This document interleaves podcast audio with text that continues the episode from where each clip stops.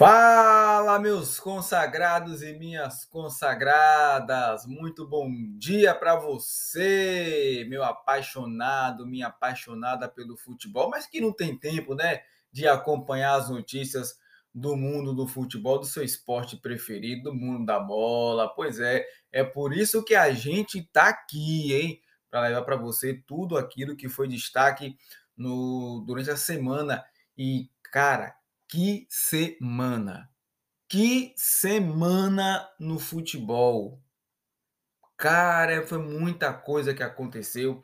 Coisas que quando é, você estava terminando de postar uma matéria, já chegava uma outra e você tinha que. Foi, foi uma loucura, tá? Resumindo, foi uma loucura e se prepara porque essa semana foi recheada de muita coisa, tá bom? Eu sou Léo Araújo e está começando o nosso podcast Melhores Momentos.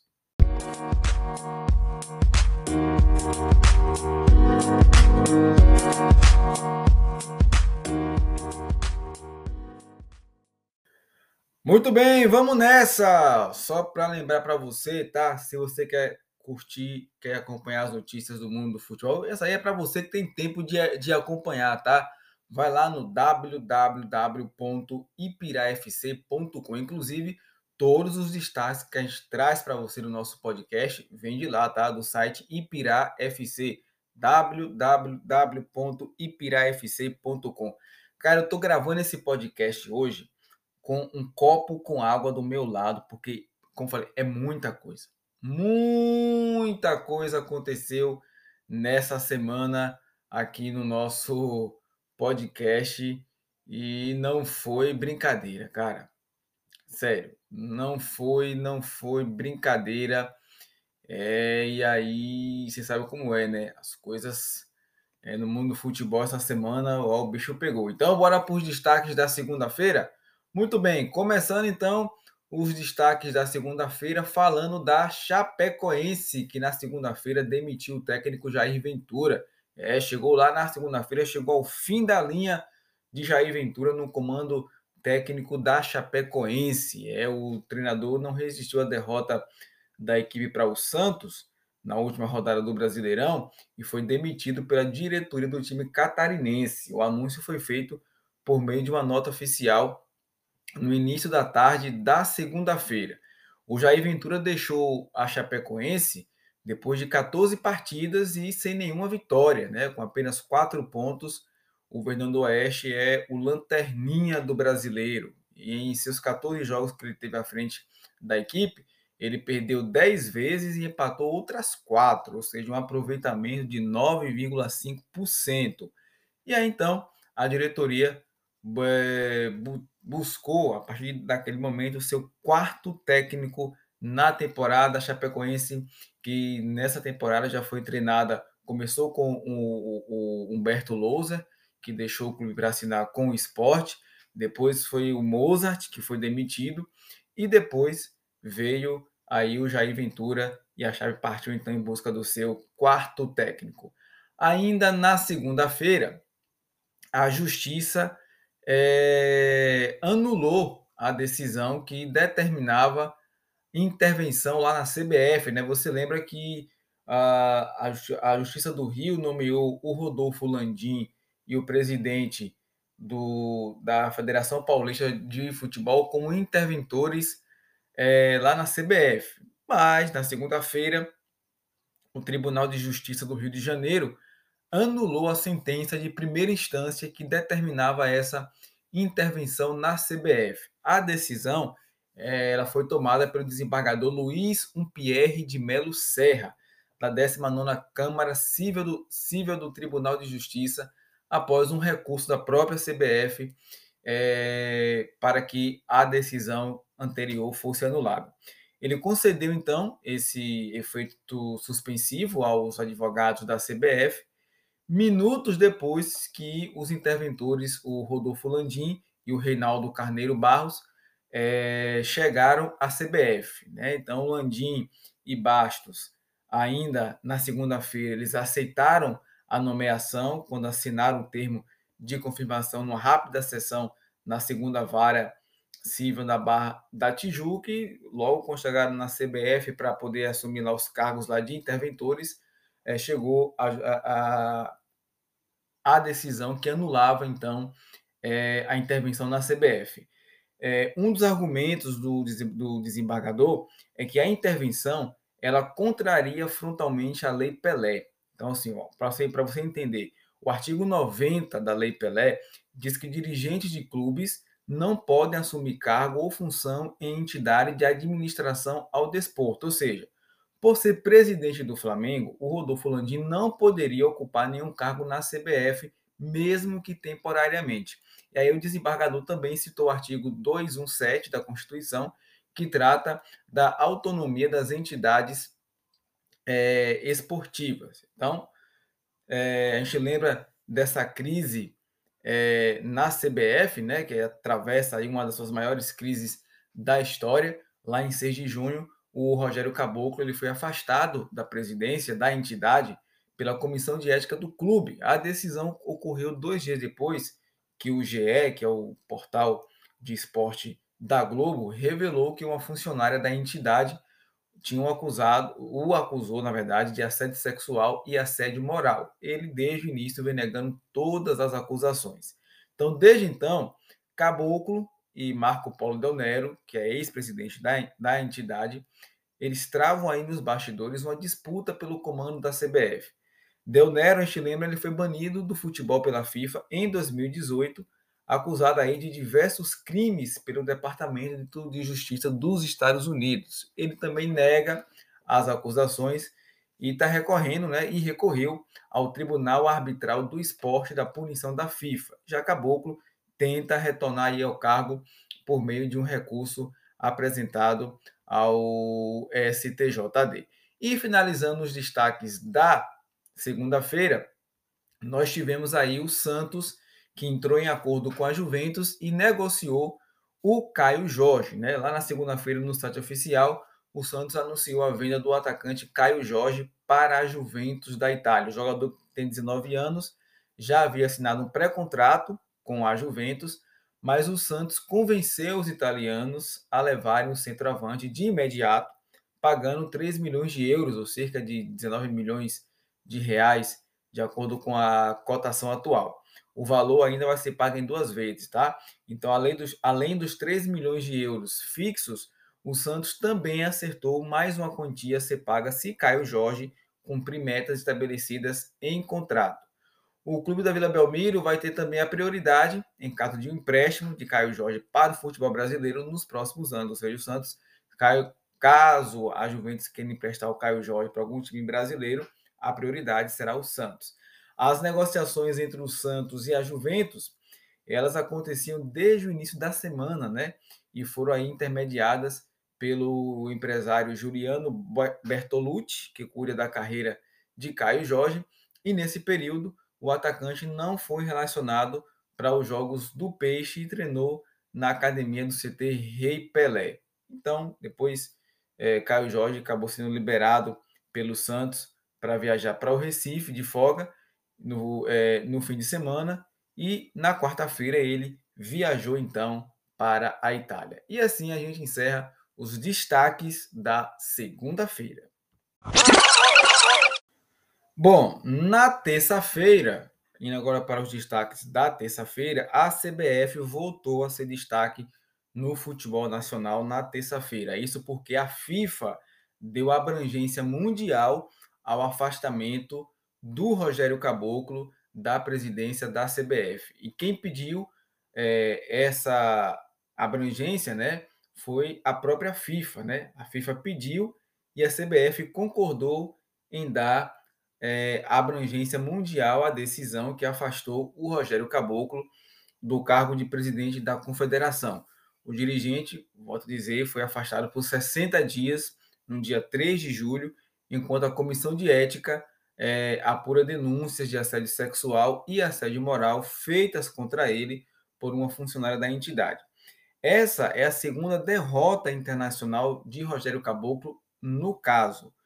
É, o dirigente também ele foi temporariamente excluído do Conselho da Comebol e parou de receber o pagamento relativo a esse cargo, que é no valor de 20 mil dólares ou 104 mil reais mensais. Porém, a CBF continua pagando o salário dele, que é no valor de 340 mil reais. Ou seja, o cara está afastado, está sendo acusado de assédio, mas continua recebendo a sua bufunfa muito gorda todos os meses. A investigação interna sobre o caso do Rogério Caboclo, ela já foi concluída e está na Câmara de Julgamento da Comissão de Ética, que deve chegar a uma conclusão nas próximas semanas, tá? Esse parecer, então, ele precisa ser, ser apreciado pela Assembleia Geral da CBF, que é formada pelos presidentes das, dos 27, das 27 federações estaduais de futebol, e só a Assembleia Geral tem poder para destituir um presidente. O afastamento de Rogério Caboclo jogou a CBF em uma das maiores crises da sua história, como eu falei agora há pouco, quando falávamos do, do, dos destaques da segunda-feira. Né? Caboclo entrou aí é, em guerra contra Marco Paulo, contra Marco Paulo Del Nero, ex-presidente da CBF, que presidiu a entidade entre 2015 e 2018 e é também o seu ex-aliado. Ainda na terça-feira, teve anúncio de jogador. É, o esporte anunciou a contratação de Hernanes. Na tarde da terça-feira, o esporte então anunciou a contratação de Hernanes. O clube é, apenas oficializou né, aquilo que já vinha sendo especulado é, nas últimas horas da terça-feira. O Profeta assinou um contrato até o fim da temporada com o time pernambucano. O próprio Hernanes, após deixar o São Paulo, manifestou o desejo de continuar no Brasil. Outro time que o Meia foi especulado foi o Vasco, tá? Mas Hernanes assinou com o esporte, mas evitou assinar um contrato mais extenso. No esporte, o Hernanes ele vai vestir a camisa 8, algo, algo que foi antecipado pelo próprio esporte é, através de uma hashtag nas suas redes sociais, hashtag Profeta08. Algo que vem sendo comentado após é, o anúncio da contratação do Hernanes é se o esporte tem condições de manter o salário do jogador. A gente lembra que nessa temporada a equipe foi acusada de não arcar com os vencimentos é, de jogadores, inclusive esse foi o motivo que levou o atacante Toró a sair do clube e ir para o Atlético é, Goianiense. Se na terça-feira o esporte anunciava a contratação do Hernanes, o Cruzeiro anunciava o seu novo treinador. E na terça-feira o Cruzeiro anunciou a contratação de Vanderlei Luxemburgo como novo treinador da equipe. Luxa assume o lugar de Mozart, que pediu demissão da equipe mineira é, na última sexta-feira, né, após empatar com Londrina e de uma sequência de nove jogos sem ganhar. O presidente da Raposa, o Sérgio Santos Rodrigues, foi pessoalmente ao Rio de Janeiro, onde ele se reuniu com o treinador na manhã da terça-feira em uma conversa em um hotel na Barra da Tijuca. Pedro Lourenço, que é empresário e torcedor do clube, vai auxiliar a equipe com os salários de Luxemburgo e da comissão técnica. Antes de Luxemburgo, o Cruzeiro entrou em contato com Dorival Júnior e com Thiago Nunes, que disseram não ao clube. A gente lembra que o Luxemburgo tem duas passagens pelo Cruzeiro, ele tem a missão de recuperar o time na Série B. Atualmente, a equipe ocupa a 18ª colocação com 13 pontos em 15 rodadas e a estreia do treinador ocorre daqui a pouquinho, logo mais às 11 horas da manhã, quando o Cruzeiro vai visitar o Brusque em mais uma rodada da Série B. encerrando então as, os destaques da terça-feira no mundo do futebol. Se na segunda-feira o Santos anunciava a venda do Caio Jorge para a Juventus, na terça o Peixe anunciava a contratação do venezuelano Lacava. É, minha gente, o Santos tem um novo jogador e novamente um jogador venezuelano. O meio atacante Matias Lacava é o novo reforço do Peixe e ele vai chegar, ele chegou, aliás, no Santos por empréstimo até o final de 2022 com opção de compra e passe fixado. O jogador tem 18 anos de idade e estava no Puerto Cabello da Venezuela e é considerado uma das grandes promessas do futebol venezuelano. Ele teve passagem pela base do Barcelona, lá da, da Espanha, da Lazio, da Itália e do Benfica de Portugal. Ele faz parte, inclusive, da seleção sub-20 do seu país e também já foi convocado para a seleção principal. Inicialmente, Lacava fará os trabalhos na equipe sub-23, dentro aí desse processo de transição, visando uma rápida adaptação em seu novo clube. Então, o presidente Andrés Ueda disse o seguinte, abre aspas, sem dúvida é um importante reforço para o Santos e já estávamos monitorando fazia tempo por seu potencial. Um jogador que estava sendo procurado por vários clubes, mas escolheu o nosso time. Seja bem-vindo, Lacava, fecha aspas, encerrou o presidente Andrés Rueda. E assim a gente encerra os destaques da terça-feira. Muito bem, vamos agora para os destaques da quarta-feira. E na quarta-feira, quem começa com os destaques da quarta-feira é novamente o Santos. Olha o Santos aí, rapaz, praticamente dominando a nossa semana. É. Então, o Santos, que anunciou dois reforços, né? O Ed Carlos e o Matias Lacava, é, anunciou, inclusive, é, aliás, é, na quarta-feira, o grande destaque do Santos foi que o Santos ele pode ter contas bloqueadas por devido a dívidas, né? Então a situação financeira do clube preocupa.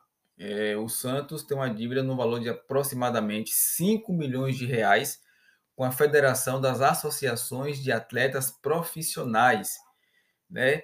E essa dívida faz com que o clube possa ter as contas bloqueadas. Esse valor é equivalente a percentuais de transferências recentes e que não foram repassadas para a federação, que por lei é de 0,8%. Na negociação que levou o Rodrigo para o Real Madrid, por exemplo, o valor que deveria ser repassado para a FAP era de 1,4 milhão. E aí, em entrevista à Gazeta Esportiva, o presidente do clube, Andrés Ueda, falou sobre a situação, né? Então, assim, sem a obrigatoriedade do pagamento desde janeiro, a FAP então abriu processo contra o Santos para receber valores de transações realizadas de 2020 para trás. E aí o Alvinegro Praiano buscou um acordo, mas a negociação está difícil de ser fechada. Inclusive, na terça-feira 3, o Santos, né, como a gente já, já tinha falado aqui no, no nosso podcast, é, a venda do, do, do Caio Jorge, né? O Santos vendeu é, o Caio Jorge para a Juventus por um valor aí que, que gira em torno aí de 4 milhões parcelados e 0,8% desse valor deve ir para FAP. E aí, saindo do Santos, o destaque agora é o Flamengo, porque lá na quarta-feira, segundo o Globoesporte.com, o Flamengo entrou com ação no STJD para que a CBF libere público em seus jogos como mandante no Campeonato Brasileiro. A equipe entende que não há mais motivos para que a CBF mantenha a proibição de torcedores no estádio, seguindo as exigências da Prefeitura do Rio. Vale lembrar que o prefeito do Rio de Janeiro, Eduardo Paes, ele autorizou a presença de 7 mil pessoas no Maracanã, que dá um total aí de 10% da capacidade do estádio. Já a CBF, ela estuda a possibilidade de liberar torcedores parcialmente a partir das quartas de final da Copa do Brasil. Então, o Flamengo fez um jogo com a presença do público pela Libertadores, diante do Defensa e Justiça, e fará outro contra o Olímpia.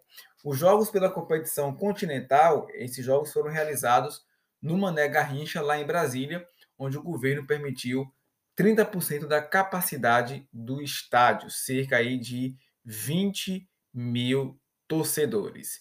E aí, adivinha quem volta a ser destaque aqui no nosso podcast? É, aliás, só terminando, terminando é, de falar sobre é, essa, esse esse pedido do Flamengo, o STJD acatou e deferiu tá, o pedido é, do Flamengo para que a CBF liberasse público em seus jogos no Brasileirão como mandante. Bom, adivinha agora quem é que nós vamos falar aqui no nosso podcast, o destaque da quarta-feira? Ele mesmo, eu, danadinho que já está virando figurinha carimbada aqui no nosso podcast. O Paulo Carneiro, o presidentão lá do Vitória, rapaz. É, sabe por quê? Porque em novo julgamento, o STJD na quarta-feira suspendeu o Paulo Carneiro por 90 dias e ainda aplicou uma multa de 5 mil reais. Pois é, rapaz. O presidente do Vitória pegou aí um gancho de 90 dias pelo Superior Tribunal de Justiça Desportiva por não quitar uma multa estipulada pelo órgão. Além disso, ele vai ter que pagar uma nova multa no valor de 5 mil reais solidariamente com o clube. O mandatário rubro-negro ele foi punido, a gente volta a lembrar, por infringir o artigo 223 do Código Brasileiro de Justiça Desportiva ao não pagar seis parcelas de uma multa é, estipulada aí no valor de 61 mil reais. Tudo isso graças à confusão provocada no jogo contra o Ceará pela Copa do Brasil do ano passado, quando o Paulo Carneiro invadiu o gramado, xingou a arbitragem e ainda por cima ameaçou o meia Vinícius do Vozão. A advogada de defesa é, alegou que o julgamento, que o, que o pagamento não foi feito em virtude da pandemia, justificativa que não foi aceita pelo STJD. Mesmo suspenso preventivamente pelo órgão na semana passada, o Paulo Carneiro ignorou a decisão e assistiu à partida entre, o, entre Vitória e Havaí, que aconteceu no último final de semana, em um dos camarotes do Barradão. E só para atualizar essa informação, na sexta-feira, o Paulo Carneiro conseguiu um efeito suspensivo e volta a presidir aí o Vitória. E encerrando os destaques da quarta-feira, a CBF emitiu uma nota e disse que vai recorrer, né? E que vai recorrer da decisão do ST, do STJD que liberou público nos jogos é, do Flamengo. Isso mesmo. A CBF é, emitiu uma nota, né, se pronunciou depois que o, ST, que o STJD aceitou o pedido do Flamengo de poder colocar público em seus jogos como mandante no Brasileirão. E através de uma nota oficial, a entidade disse que vai recorrer da decisão. Na nota ainda, a CBF diz que a medida contraria uma decisão tomada pelos clubes em março desse ano. Inclusive, nessa nota, que você pode conferir lá no nosso site, no www.ipirafc.com.br, a CBF fala que os clubes resolveram, em uma nova apreciação, é, que nova apreciação da matéria de votar com públicos é, nos estádios só voltaria a ocorrer com a melhora dos índices epidemiológicos nas cidades sede dos clubes participantes e desde que fosse aprovado pelas autoridades sanitárias locais em quantidade que garantisse a manutenção do equilíbrio técnico da competição. Bom, vamos ver, né? Esse final de semana, vamos ver se de fato onde é que essa história vai parar. E assim a gente encerra os destaques da quarta-feira. Chegamos então aos destaques da quinta-feira. E na quinta-feira foi o dia mais agitado no mundo do futebol e você já vai entender o porquê. Bom, na quinta-feira a gente começa com o destaque novamente do esporte, que já vinha anunciado, já tinha anunciado é, o Hernanes, e na quinta-feira o esporte contratou o Everton Felipe, né? E aí anunciou a contratação do Everton Felipe, meio-campo que estava no Atlético Goianiense. O jogador que é formado na base do esporte, ele retorna ao clube que defendeu até 2018, quando foi vendido para o São Paulo. Pelo time paulista, o Everton Felipe não conseguiu se firmar e foi emprestado várias vezes. E o último time para o qual o jogador foi emprestado foi justamente o Atlético Goianiense. Com 24 anos, o Meia chega com a missão aí de ajudar o clube que o formou a se manter na Série A. O Leão ocupa a 15ª posição na tabela com 14 pontos ganhos. E aí, novamente, olha aí quem volta a ser destaque aqui, o Vitória. É, foi uma quinta-feira também agitada para o Vitória, né? Uma quinta-feira muito agitada para o Vitória. Muito bem, vamos lá. Isso começa com a seguinte questão. Pela manhã, é, o Vitória, aliás, os, os atletas do Sub-20 decidiram não treinar por conta de salários atrasados. Os jogadores do Sub-20 do Vitória, eles fizeram uma manifestação na quinta-feira e não treinaram em protesto por conta de atrasos salariais. O elenco, inclusive, já havia sinalizado ao auxiliar Vinícius Rovariz que não participaria das atividades. O fato ocorreu quando a equipe profissional divulgou a lista de atletas da base convocados para participar do treino com o elenco profissional. O coordenador da base, Marcelo Vilhena, chegou a pedir 10 dias para solucionar o problema, mas os jogadores não aceitaram. E em entrevista, alguns atletas da base relataram que estão sem receber há três meses, mas há também casos de atletas que estão há menos tempo sem receber e essa crise no Vitória parece que não tem fim. Bom, aí a Chapecoense, que na segunda-feira tinha demitido o Jair Ventura, na quinta-feira anunciou a contratação do técnico Pintado, é, o técnico Luiz Carlos de Oliveira Preto, mais conhecido como um Pintado, foi anunciado pela Chapecoense para ocupar o lugar do Jair Ventura. Além do comandante, também chegou junto com ele o auxiliar Dino Camargo e o preparador físico William André, que integram aí a comissão técnica permanente é, da Chapecoense. O último trabalho do Pintado foi à frente do Goiás, no qual ele ficou de abril até julho. Antes disso, ele fez uma boa campanha com a Ferroviária no Paulistão e na temporada passada, no Juventude, ele conseguiu acesso à Série A do Brasileirão. Depois o Pintado que terá o desafio de tirar a Chapecoense da zona de rebaixamento para manter o clube na Série A.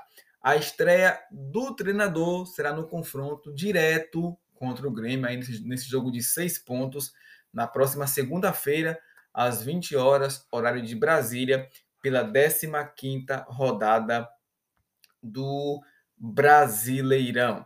Bom, e aí eu disse para vocês que na quinta-feira o dia foi agitado para o Vitória. É, se pela manhã é, o, os atletas da, da base não treinaram em protesto por conta de salários atrasados, à noite, é isso mesmo, à noite, com 30 1% de aproveitamento. O Ramon Menezes, técnico do Vitória, deixou o comando do time, né? Ele não resistiu após mais um resultado ruim e foi demitido do comando do, do Vitória. Essa demissão aconteceu dois dias depois da eliminação da equipe na Copa do Brasil com a derrota por 1 a 0 para o Grêmio. O treinador ele foi desligado do clube né, na manhã da quinta-feira, mas só é, no final do dia é que toda a imprensa ficou sabendo é, dessa demissão.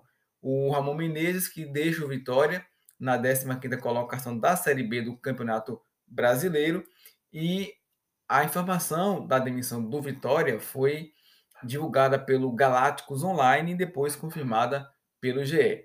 O treinador ele foi comunicado na noite da quarta-feira da decisão da diretoria de demiti-lo.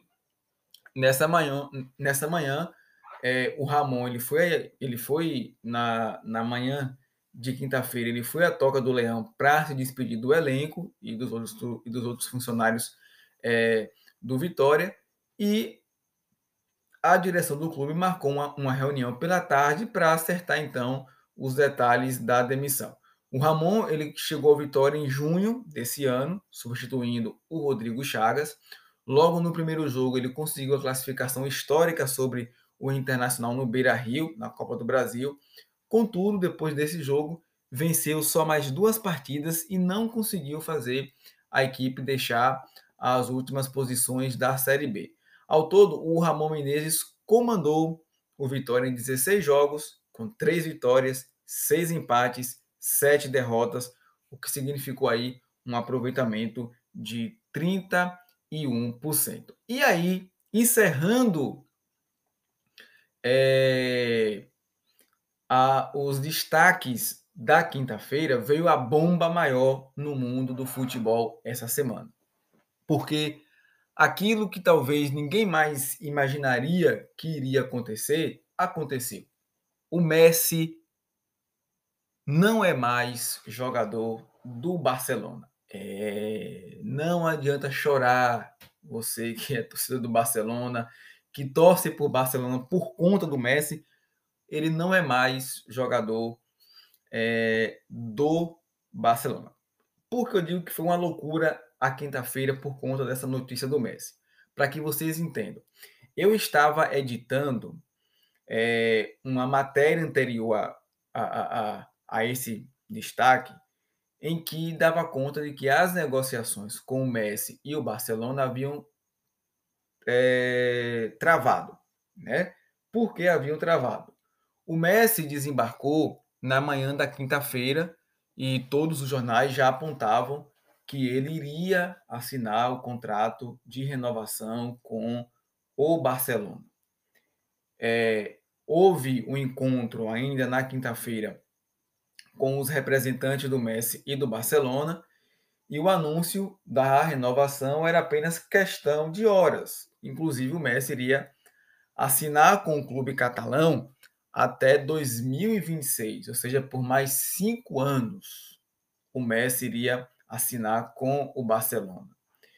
Mas aí, segundo as informações dos jornais espanhóis, as negociações travaram por conta de algumas divergências entre o Barcelona e entre os representantes de Messi.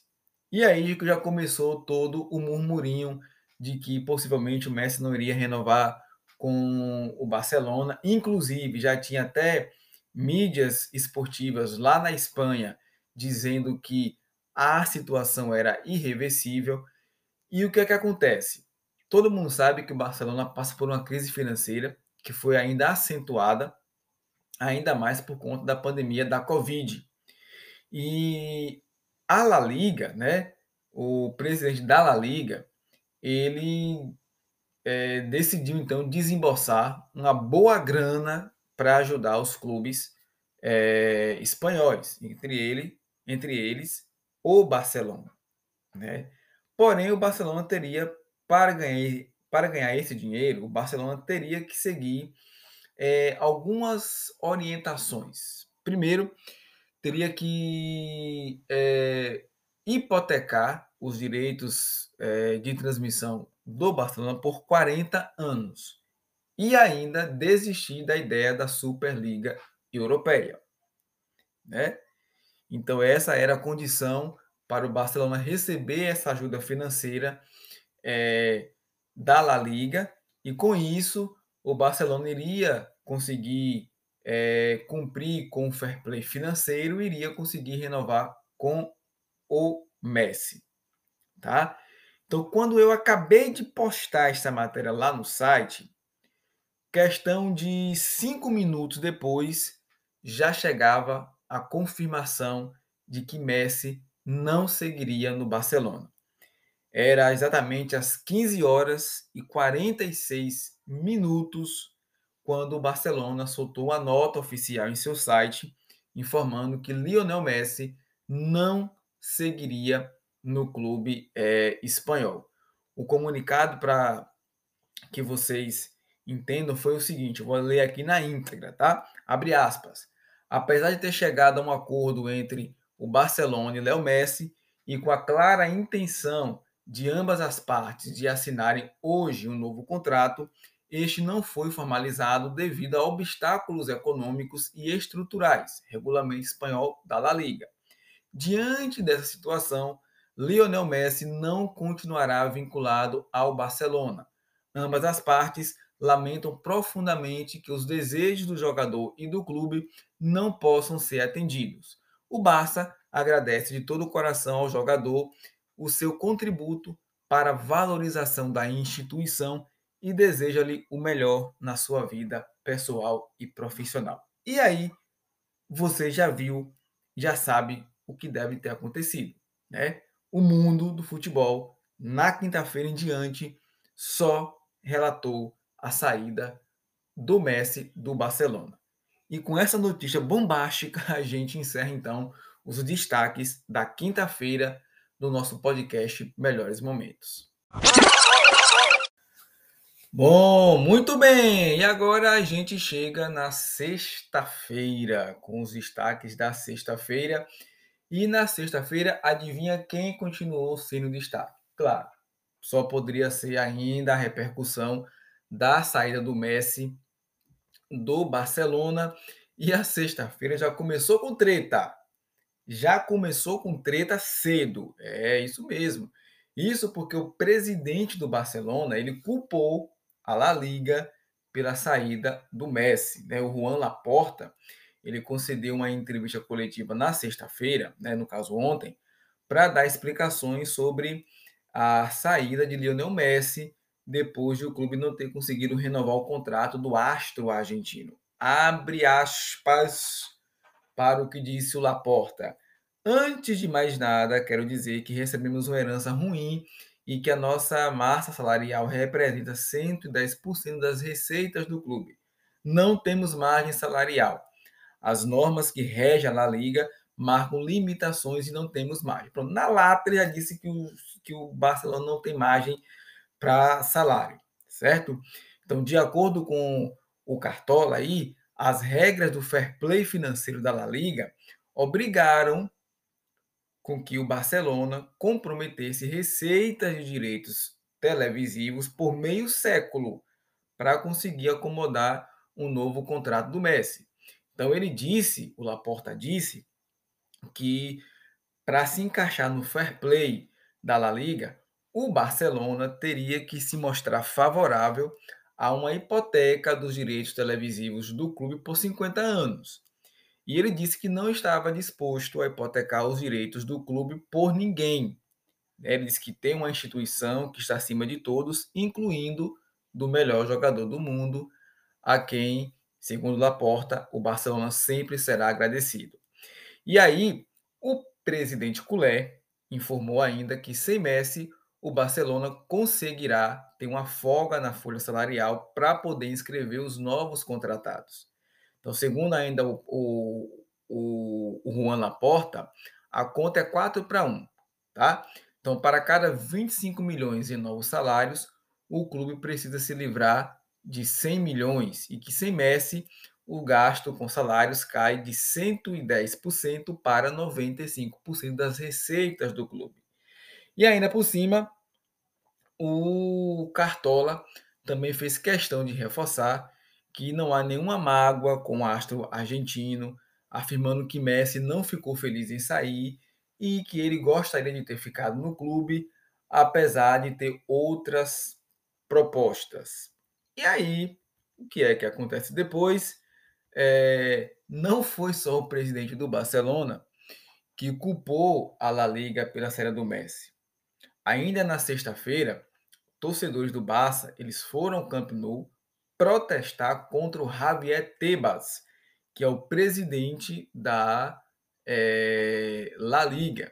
E aí, em tom irônico, Tebas foi ao Twitter para rebater as falas de Laporta sobre o papel da entidade na saída de Messi da Catalunha. Bom, eu não sei muito bem espanhol, não, mas o pouco que a gente entende aqui, ele disse que se ele não quisesse hipotecar os direitos da, televisivos do Barcelona por 50 anos, então que ele poderia então ter é, hipotecado alguns bancos dele, né, do Laporta, para então conseguir manter é, o Messi. Então, para que você entenda, você que não sabe o que é o fair play é, financeiro, é, na Europa os clubes é, eles precisam adequar suas finanças anualmente para não gastarem mais do que pode arrecadar. E isso tem de ser feito através de prestação de contas à UEFA. Então, a equação leva em conta qual foi o faturamento do clube na temporada anterior e o orçamento para que venha a seguir. E ninguém pode gastar mais do que projeta arrecadar. Então é claro que clubes poderosos, eles podem conseguir um jeitinho aí para driblar o fair play financeiro, né? Por exemplo, o PSG na contratação do Mbappé lá em 2017, mas no geral a entidade máxima lá, a UEFA, é bem rígida nisso. Então a determinação é, ela tem motivos nobres, né? Ela dificulta a lavagem de, de dinheiro e possibilita que clubes menores é, não se quebrem ao arriscarem fazer altos investimentos.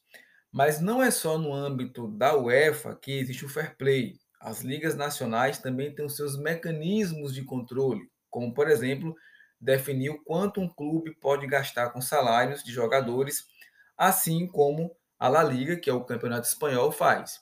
Então, antes do início de cada edição do campeonato espanhol, a La Liga ele publica o chamado limite de custo de plantel esportivo. Nessa conta entram os pagamentos com futebol profissional, com jogadores, técnicos, assistentes e preparadores físicos.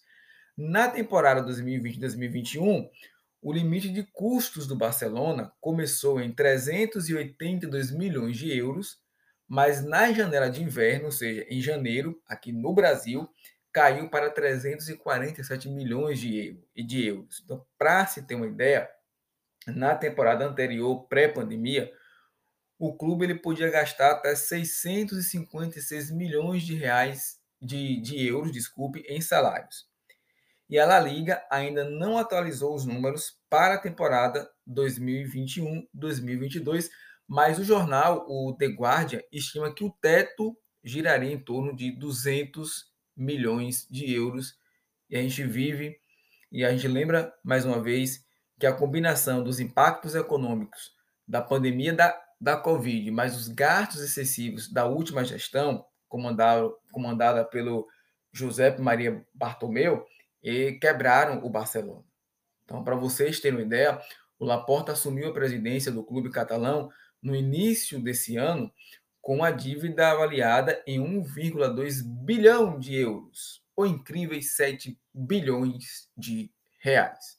Bom, dando continuidade aos destaques é, do, da sexta-feira, mais uma vez quem volta a ser destaque é o Vitória. É, rapaz, o Vitória essa semana teve uma semaninha também muito agitada lá os bastidores do Vitória. Isso porque ontem três membros do Conselho Fiscal do Vitória renunciaram. Essa crise aí no Vitória parece que não tem uma solução. E aí, aliás, na última quinta-feira, aliás, três membros do Conselho Fiscal do clube renunciaram. O Edmundo Fael Filho, o Firmo Falcão de Freitas Borja Neto e o Adriano Mascarenhas Rangel. Os motivos é, pelo qual os conselheiros é, renunciaram não foram divulgados, tá? A saída do trio causou uma certa estranheza entre os outros órgãos e no Conselho Deliberativo. Inclusive, outras correntes dentro do Vitória, eles é, viram a saída dos integrantes como uma possível manobra política para evitar a leitura do relatório feito pelo Conselho Fiscal sobre as contas do Paulo Carneiro. Inclusive, é, essa reunião está marcada é, para acontecer no dia 23 de agosto, onde ocorrerá a apresentação desse relatório. E segundo o Jailson Reis Vitória, que é o presidente do Conselho Fiscal do clube, a saída dos membros não impedirá a entrega do relatório. E aí, na sexta-feira, aconteceu também o sorteio dos confrontos das quartas de final da Copa do Brasil. É, e os, os, sorteios foram, foram realizados, além dos confrontos, também o mano de campo e o chaveamento para a semifinal, tá?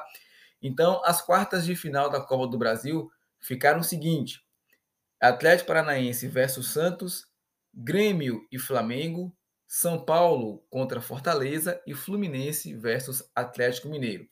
Então, o Atlético Paranaense, Grêmio, São Paulo e Fluminense fazem a primeira partida em casa. Os jogos de ida é, estão previstos para acontecer nos dias 24, 25 e 26 de agosto, e já a volta deve, deve acontecer nos dias 31 de agosto e 1 e 1 e 2 de setembro. Quem vencer do confronto entre Atlético Paranaense e Santos pega na semifinal o vencedor de Grêmio e Flamengo. Já a outra semifinal será formada pelos vencedores de São Paulo e Fortaleza e Fluminense e Atlético Mineiro. E aí, mais uma vez na sexta-feira, o Messi voltou a ser destaque. Né? Como falei, na sexta-feira a questão Messi não conseguiu é, é, sair do foco. Volta e meia você achava alguma notícia relacionada ao Messi. E aí, ainda na sexta-feira, no caso ontem, né? O segundo o jornalista, um jornalista, o Messi ele teria comunicado a jogadores do PSG que irá aceitar a proposta do clube francês, né? É, então, desde que o Messi é, saiu do clube catalão, é, o nome dele é vinculado ao PSG. Né? O, e a gente lembra que o PSG chegou a fazer uma, uma proposta pelo Messi e depois desistiu da contratação do Messi, porque o Messi já não respondia é, à proposta do Barcelona desde o dia, do, do, do PSG desde o dia 30 de junho. Roman Abramovich, que preside o Chelsea, ele chegou pesado né, para tentar levar o astro argentino lá para o Chelsea. Mas o destino do jogador deve ser mesmo Paris. Então, de acordo com o jornalista Juan Fissans, do programa El Chiringuito, Messi ele já teria comunicado aos jogadores do PSG que ele irá aceitar a proposta do time francês. Vale lembrar que o PSG é o único time na briga por Messi, uma vez que o Manchester City está, por enquanto, fora da corrida. E o retorno ao Barcelona é descartado por conta do que o time catalão não se adequar às normas financeiras da La Liga. Então, Les Bleus fez uma proposta perto da pedida salarial é, de Messi, um, com um salário de 75 milhões de euros por dois anos de contrato. E aí, para a gente finalizar então os destaques da semana, mais uma vez o Vitória volta ao foco, porque o Vitória abriu conversas aí com Wagner Lopes, né, para substituir o Ramon Menezes. Mas um fato curioso, gente, esse é do Vitória, é que o Vitória sequer anunciou a demissão do Ramon Menezes, né? Mas já está conversando aí com um possível substituto. É o Wagner Lopes, treinador de 52 anos, e que teve como último trabalho o Vila Nova. É, o Wagner ele confirmou as conversas com o Rubro Negro e espera que aconteça uma definição é, nas próximas horas. É possível até que ele já esteja em Salvador para acompanhar o jogo que acontece hoje, aliás, é o jogo que acontece hoje é, contra o Vasco no Barradão pela Série B. É, para quem não conhece, o Wagner Lopes, antes de falar sobre o Wagner Lopes, é bom a gente ressaltar que o Vitória não comenta o assunto e afirma que quem vai comandar o time na partida de hoje será o Ricardo Amadeu, treinador que é da comissão técnica permanente do clube. O jogo com o Vasco, né, contra o Vasco, acontece hoje às sete e meia da noite lá no Barradão. O Wagner Lopes, para quem não conhece, ele está sem clube desde junho desse ano quando ele foi demitido do Vida Nova. Além da derrota na final do Campeonato Goiano para o Grêmio Anápolis, pesou também a queda de rendimento do time, que foi eliminado para o, é, para o Bahia na Copa do Brasil, e, e não iniciou bem a Série B. Ao todo, ele comandou aí o Tigrão em 23 jogos, somando aí 9 vitórias, 7 empates e 7 derrotas, teve um aproveitamento de 49%. Além do Vila Nova, o Wagner Lopes também já trabalhou no Atlético Goianiense e no Goiás, clubes do mesmo estado. No Goianiense, inclusive, Ele fez parte da campanha de acesso, mas foi demitido é, na reta final da Série B. Antes de ter fechado ali com o Vila Nova, ele chegou a dirigir o Botafogo de São Paulo no início de 2020, mas ficou apenas seis partidas. E com dois pontos em situação delicada no Paulista, o clube optou pela demissão do treinador ainda em fevereiro. Antes de se tornar técnico, o Wagner Lopes foi jogador e atuou como atacante. Aqui no Brasil, ele defendeu apenas o São Paulo, tá? E fez carreira praticamente toda a carreira dele lá no Japão. Ele é inclusive naturalizado japonês e disputou a Copa do Mundo de 98 na França pela seleção nipônica.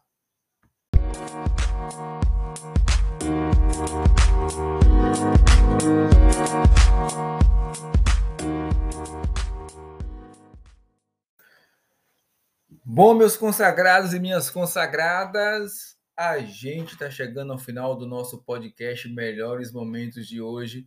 A gente volta no próximo sabadão, às 10 horas da manhã, trazendo, como sempre, os destaques da semana no mundo do futebol. Para você, meu amigo, minha amiga, que é apaixonado pelo futebol, mas que não consegue acompanhar as notícias do futebol durante a semana. Mas antes, a gente deu dar adeus aqui para você, dar uma adeus não, né? Até um até logo, um até semana que vem. É, vou pedir um favorzinho para vocês, tá? Passa lá no site www.ipirafc, dá uma curtida, dá uma valorizada lá pra gente, tá bom? Agradeço muito, ó. Vocês moram aqui, ó, no coração, tá bom? Grande abraço para todo mundo, um ótimo final de semana e a gente se encontra no próximo sabadão com mais um episódio do nosso podcast Melhores Momentos. Valeu!